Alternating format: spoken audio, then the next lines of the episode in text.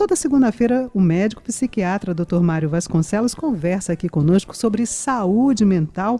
E hoje ele traz um assunto bastante interessante: transtorno de pânico, sintomas físicos e tratamento. Doutor Mário, bom dia. Como é que a gente pode identificar essa patologia? Bom dia, Beth. Bom dia, Raio. transtorno de pânico, ele é um transtorno de ansiedade. E ele vem em crises, que a gente chama de ataques de pânico. É, esses ataques de pânico, o paciente ele vai apresentar diversos sintomas físicos, como palpitação, coração acelerado, falta de ar, é, tremores, sudorese nas mãos, enfim, são sintomas muito característicos de uma crise de ansiedade, mas também são sintomas muito parecidos de outras doenças físicas, como a arritmia, como o infarto.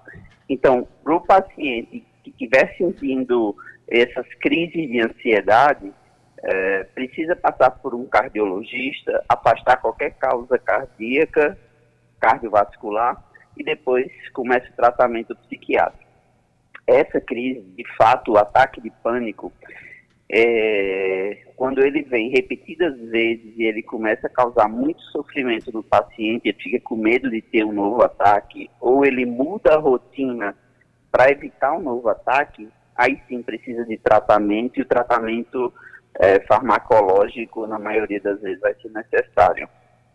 Muito interessante que o paciente, quando ele tem um ataque de pânico, é, ele começa a evitar situações onde são parecidas que ele teve o ataque de pânico. Então, por exemplo, ah, estava dirigindo na BR e tive uma crise dessa de ansiedade. Ele começa a evitar andar na BR, dirigir na BR.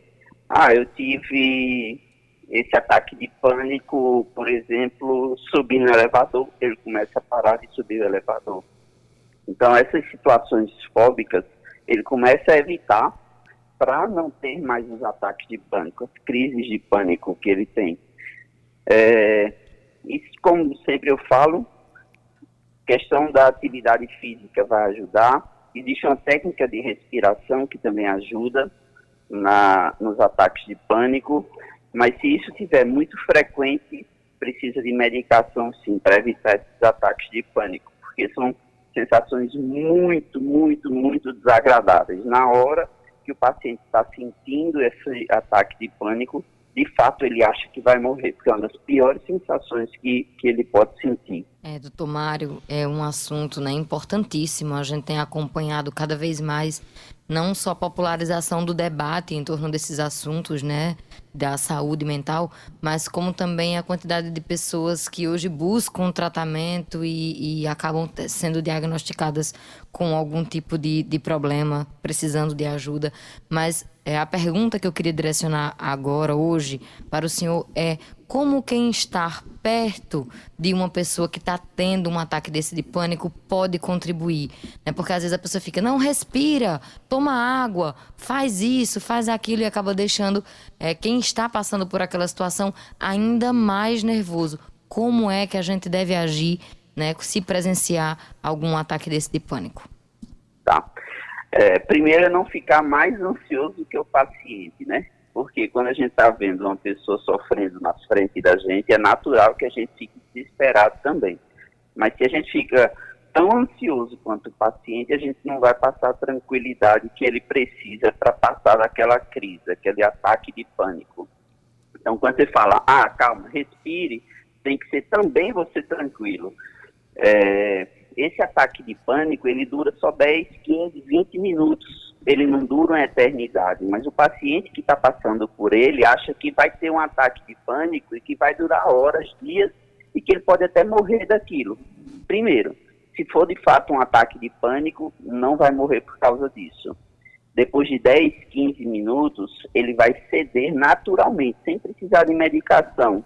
Porém, a angústia vai ser muito grande nesse tempo é, manter a respiração é, controlada, não ficar ofegante, respira, prende um pouco a respiração e depois solta. Isso vai ajudar e tentar mudar o foco para outras coisas. Por exemplo, a paciente estava, como eu dei o exemplo agora, dirigindo na BR, teve um ataque de pânico. Para no acostamento, ou se não muda a via, é, muda o pensamento para algo que não esteja relacionado ao fator que causou o ataque de pânico. Logicamente, se essa crise estiver muito, muito ruim, é, existem medicações que tratam essas crises e o paciente também pode ir para o hospital se estiver muito desconfortável. É, mas mudar o foco, o pensamento na hora da crise vai ajudar, manter a respiração vai ajudar e o acompanhante não pode ficar mais nervoso do que o próprio paciente. É isso, doutor Mário. Muito obrigada, viu, por mais uma participação aqui no Jornal Estadual. Esse assunto realmente chama muita atenção. Eu quero também convidar os nossos ouvintes que tiverem dúvidas, que tiverem sugestões de tema, a mandar mensagem para a gente e também buscar o doutor Mário nas redes sociais, não é? Exatamente. É, a cada semana a gente escolhe o tema da, da semana seguinte e isso vai muito de pedidos de todo mundo. Então, se alguém tiver alguma dúvida, algum pedido especial para a pauta da semana que vem, entra no meu Instagram, BR Mário Vasconcelos, ou no Instagram da própria Rádio Tabajara, e solicita o tema que a gente fala assim.